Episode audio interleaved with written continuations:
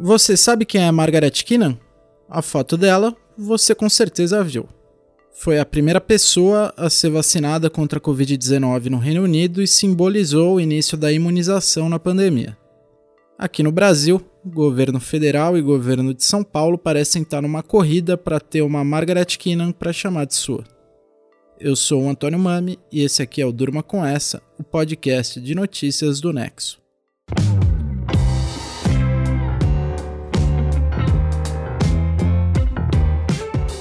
Olá, eu sou a Letícia Arcoverde e tô aqui hoje com o Antônio para apresentar esse podcast que vai ao ar de segunda a sexta, no fim da tarde início da noite, sempre com notícias instigantes que podem continuar a ecoar por aí.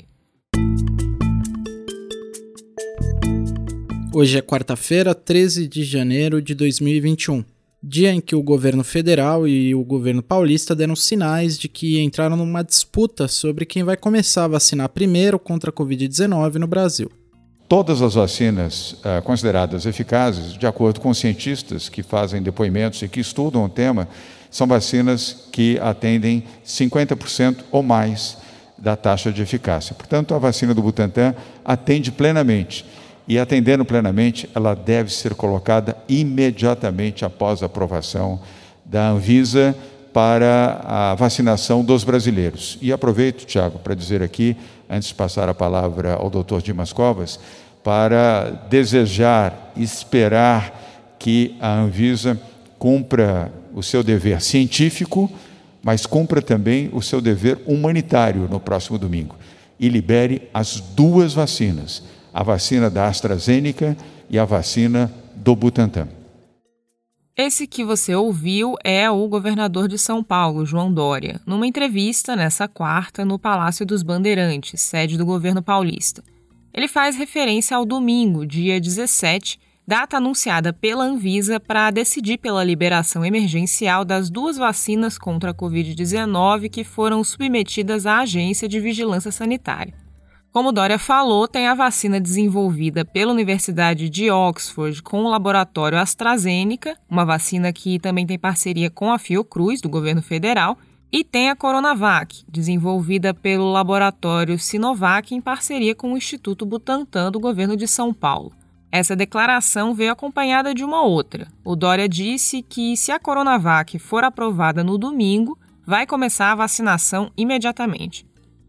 Isso é novidade porque o governador paulista inicialmente estava anunciando outra data para começar a vacinação em São Paulo em grupos prioritários.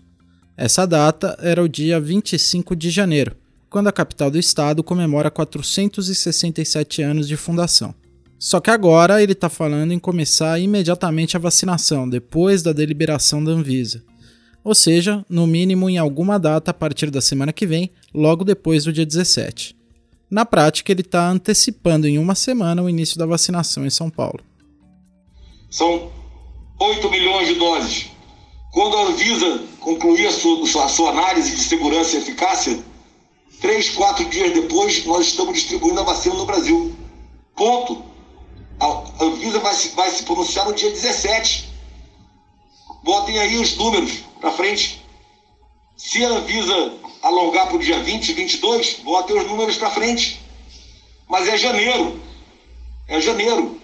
Hoje decola o avião para ir buscar as 2 milhões de doses da Índia. Hoje. Aí você ouviu o general Eduardo Pazuello, ministro da Saúde, falando hoje a jornalistas em Manaus, cidade que vive um segundo colapso sanitário nessa pandemia.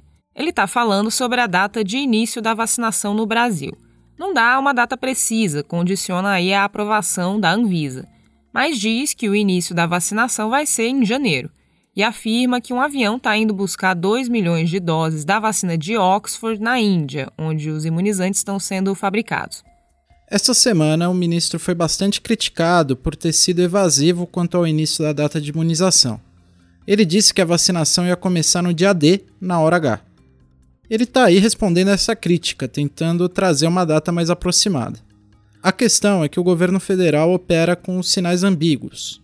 Enquanto o presidente Jair Bolsonaro desestimula a vacinação da população, com declarações colocando em xeque os imunizantes, mesmo sem base para isso, há uma forte pressão para que o Ministério da Saúde não fique atrás do governo Dória.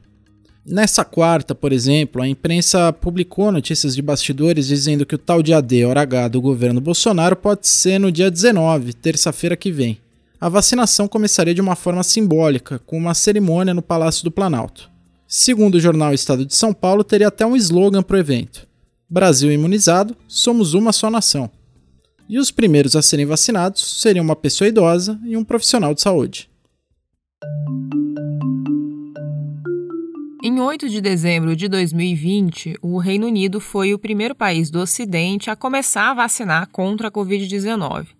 Uma foto que circulou naquele dia ficou bastante famosa, como se ilustrasse o tal do dia D do início da vacinação global. Era a foto de Margaret Keenan, de 90 anos, sendo vacinada na cidade de Coventry, na Inglaterra. Depois que dezenas de países começaram a vacinar, esse tipo de imagem ficou mais comum no noticiário internacional. O início das imunizações mundo afora foi capitalizado por políticos para coroar todo o esforço em busca da vacina. A primeira pessoa a ser vacinada no estado americano de Nova York, por exemplo, foi uma enfermeira que foi filmada em tempo real recebendo a vacina, numa cerimônia com a presença online do governador Andrew Cuomo. É, as fotos dos primeiros vacinados de outros países podem ter ficado um tanto comuns, mas o fato é que está todo mundo muito ansioso para que essa foto seja tirada logo no Brasil. E os dois principais atores políticos envolvidos no início da vacinação aqui, que são o presidente Jair Bolsonaro e o governo de São Paulo na pessoa do João Dória, estão querendo garantir a autoria dessa primeira foto. Quando Dória anunciou 25 de janeiro como data de início da vacinação em São Paulo, ele fez isso sem considerar o Plano Nacional de Imunização, um plano que nem tinha sido lançado quando o governador anunciou a data, ainda em dezembro.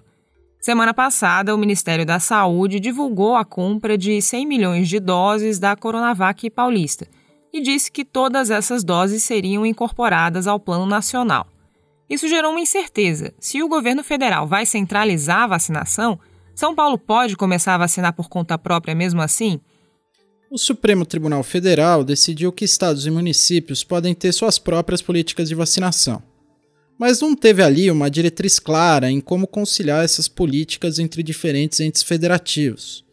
Com o Plano Nacional, por exemplo, o governo paulista destinou doses para o governo federal mas diz que vai começar a vacinação independentemente da data estipulada pelo Ministério da Saúde.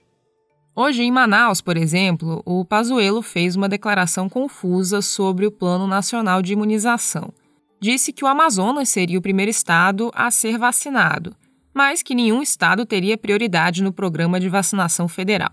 Depois foi um pouco mais claro, disse que ninguém vai receber a vacina antes de Manaus que a vacina vai ser distribuída simultaneamente em todos os estados na proporção da sua população. Bom, além dessa confusão, a gente aproveitou para perguntar para o Carlos Melo, cientista político do INSPER, por que motivo o governo federal e o governo de São Paulo estão querendo ser o primeiro a vacinar. Ele disse que o horizonte é claro, a eleição de 2022. Jair Bolsonaro é candidato anunciado à reeleição. O tucano João Dória, que já foi bolsonarista e acabou se afastando do presidente, tem pretensões de chegar ao Palácio do Planalto e é um nome que disputa o campo da direita com Bolsonaro. E que pode vir a ter apelo até com um eleitorado que normalmente não votaria nele, se opondo ao negacionismo de Bolsonaro na condução da pandemia. É claro que 2022 vai contar uma narrativa do que foi o Brasil, do que foi o mundo é, nos últimos anos. Foi o Brasil de 2018 a 2022. E nessa narrativa aparecerão aí, infelizmente, neste momento, 200 e, 204 mil mortes. Neste momento. Há, há um ônus por essas mortes todas. Há um grande desgaste. E é claro que quem, quem saiu com a vacina, quem, quem se mexeu, quem se mobilizou, quem atuou, mais fortemente contra a pandemia, vai contar essa, essa história, vai ser o dono dessa narrativa. É por isso que, que, o, que a questão da vacina eleitoralmente é importante. É? Por outro lado, quem, quem não fez, quem foi, quem foi imprudente, quem foi ineficiente, vai pagar um preço por isso. Então, eleitoralmente é importante sim. Pode parecer um paradoxo o Bolsonaro querer ser o responsável pelo início da vacinação no Brasil. Isso porque ele diz que não vai tomar vacina. Ele desestimula a vacinação sempre que pode e defende um tratamento precoce que não existe para lidar com a Covid.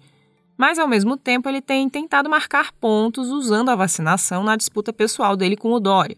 Hoje, por exemplo, ele tentou ironizar a eficácia geral da Coronavac, de pouco mais de 50% uma eficácia que é importante para a imunização coletiva da população e que, ao que tudo indica, reduz significativamente a chance da pessoa desenvolver um quadro grave de Covid. Essa ironia do Bolsonaro sobre o nível de eficácia da vacina também se deve à forma como Dória comunicou os dados do imunizante à população, como você tem acompanhado nos últimos episódios do Durma. Primeiro, o governador de São Paulo adiou quatro vezes o anúncio da eficácia da vacina. Depois, ele anunciou um grau de eficácia de 78% para casos leves, bem maior do que os 50% de eficácia geral. Questionado sobre a falta de transparência nos dados, o governo então divulgou a eficácia geral num evento que não contou com a presença do Dória. Bolsonaro é um negacionista da ciência e seu discurso tem impacto na população. Segundo o Datafolha, o número de pessoas que dizem que não vão se vacinar cresceu entre agosto e dezembro de 2020 de 9% para 22%. Se não houver imunização em massa, o vírus continua circulando. Menos do que a rapidez em começar a vacinação, que é para onde o Dória e o Bolsonaro parecem estar olhando agora, o que importa é a amplitude da imunização no país.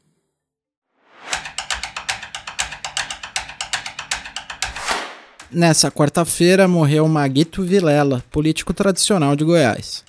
Ele tinha 71 anos, era prefeito licenciado de Goiânia e estava internado fazia 83 dias após dar entrada no hospital com Covid-19. O César Gaglione, redator aqui do Nexo, fala sobre esse drama vivido pelo Maguito. César, do que o prefeito de Goiânia morreu e como foi essa luta dele contra a Covid? Bom, Antônio, como você mesmo disse aí, foram 83 dias do Maguito Vilela na UTI. Ele foi diagnosticado com a Covid-19 em 20 de outubro de 2020, bem no meio da campanha dele para a prefeitura de Goiânia. Inicialmente, ele tinha dito que estava apenas com sintomas leves, como coriza e rouquidão, mas a coisa evoluiu rapidamente e uma semana depois ele estava internado em São Paulo em estado grave. Em novembro, ele foi entubado duas vezes e teve que usar um SMO, uma máquina hospitalar que funciona como coração e pulmões artificiais quando esses órgãos já não conseguem mais funcionar sozinhos. Também em novembro ele passou por uma cirurgia de traqueostomia, que faz um pequeno furo na garganta do paciente para ele conseguir respirar melhor. Na maior parte desse tempo, Maguito Vilela ficou inconsciente e sedado. Então ele só foi saber que tinha vencido as eleições de Goiânia em dezembro, quando ele fez testes e viu que o novo coronavírus já não estava mais no organismo dele. Apesar de ter se visto livre do vírus, a saúde dele continuou debilitada, e na segunda-feira, dia 11 de janeiro, ele se viu diante de uma infecção pulmonar que acabou culminando na morte dele na madrugada dessa quarta. Maguito Vilela tinha tomado posse direto da UTI, usando uma assinatura eletrônica. Com a morte dele, quem assume a prefeitura de Goiânia é o vice, Rogério Cruz, do Partido Republicanos. A gente ainda não sabe muito bem quais são os efeitos de longo prazo da Covid-19 no organismo, porque em termos científicos a pandemia ainda é uma coisa muito recente. O caso do Maguito não é o único de morte depois de infecções agressivas e prolongadas geradas pela Covid. O que, que a gente sabe exatamente sobre os efeitos dessa doença no corpo? O que a gente tem de concreto é que é comum pacientes que foram infectados persistirem com algum sintoma da doença ou alguma coisa relacionada a ela, mesmo meses depois da infecção. Um estudo publicado na semana passada na revista britânica The Lancet demonstrou que fraqueza muscular e cansaço são os problemas mais comuns que podem continuar a aparecer em quem foi infectado, mesmo depois da melhora. Lá no Nexo você pode ler um texto sobre isso, inclusive. Ainda assim, os efeitos de médio e longo prazo ainda não foram estudados a fundo, e a gente tem mais dúvidas do que respostas. Valeu, César. O texto dele já está disponível em nexojornal.com.br. Hoje, no comentário internacional, a gente faz uma pausa na crise política dos Estados Unidos. O repórter especial João Paulo Charlot vai falar sobre a declaração do presidente da França sobre a soja brasileira e o desmatamento da Amazônia. Olá, ouvinte, olá, amigos do Durma com essa. O presidente da França, Emmanuel Macron, disse ontem que seu país precisa parar de comprar a soja que é produzida no Brasil para frear a destruição da Amazônia. A notícia envolve um dos principais setores da economia brasileira, A soja gera quase um milhão e meio de empregos no Brasil, segundo entidades do setor, e 70% da produção é exportada. A França, com um pouco mais de 62 milhões de habitantes, compra uma porção pequena da soja brasileira. Mas não é essa a questão. O problema é se essa posição do presidente francês inspirar outros países da União Europeia a fazer o mesmo. A fala de Macron precisa ser lida a partir de um tripé que é formado por política, economia e diplomacia ponto de vista político, o presidente francês tenta dar uma resposta à pressão do movimento ecologista, que se tornou um dos motores da política hoje na Europa. Do ponto de vista econômico, a França tenta reduzir a dependência da soja comprada do exterior para passar a apostar cada vez mais na produção interna. O plano é aumentar em 40% a produção de soja e similares na França até 2023.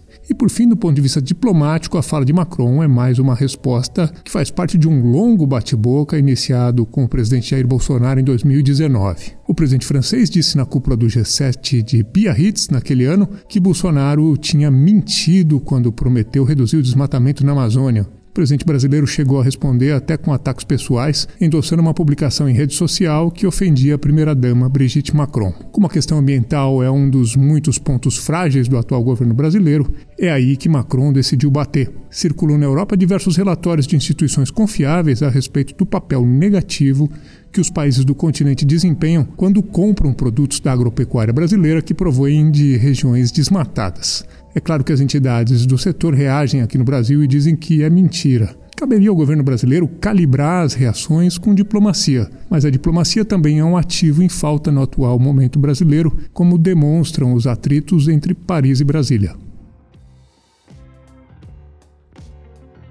A corrida pela vacina no Brasil, a morte do prefeito de Goiânia por complicações de Covid, a declaração de Macron sobre a soja brasileira. Enquanto isso, a gente dorme com essa.